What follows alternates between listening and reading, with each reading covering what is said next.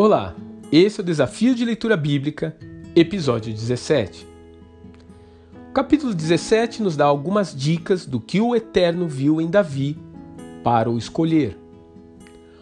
O moço da casa de Jessé foi a pedido de seu pai até o local de conflito para levar aos seus irmãos um pouco de mantimento e ter informações sobre como eles estavam. Ao chegar ali, porém, Davi ouve as provocações de Golias e é incapaz de ficar alheio ao que está acontecendo.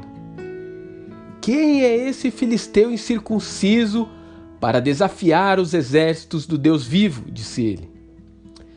Mesmo sabendo que o rei oferecera uma grande recompensa a quem derrotasse o adversário, Davi estava preocupado em defender a honra de Deus.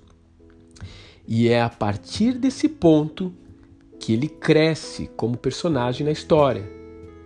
E o rei Saul vai caindo para segundo plano. Quando realmente temos um coração apaixonado por Deus, não tomamos mais os nossos desafios como pessoais, mas nos preocupamos em como glorificar o nome do Senhor em meio às nossas batalhas. E Davi deixa isso bem claro ele deixa a espada, o capacete, armadura para trás e, no lugar delas, se reveste da autoridade de enviado do Senhor dos Exércitos. Ele diz assim: Eu vou contra você em nome do Senhor dos Exércitos, o Deus dos exércitos de Israel, a quem você desafiou. E hoje mesmo o Senhor o entregará nas minhas mãos. Eu o matarei e cortarei a sua cabeça. Isso está no verso 45.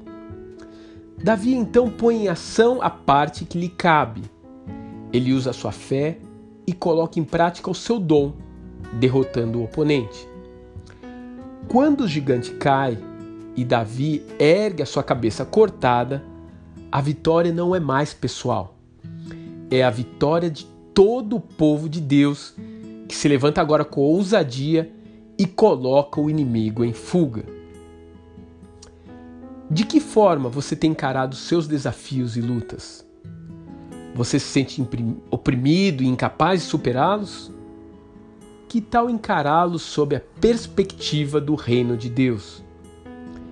Que tal pensar em como o Senhor será glorificado com a sua vitória?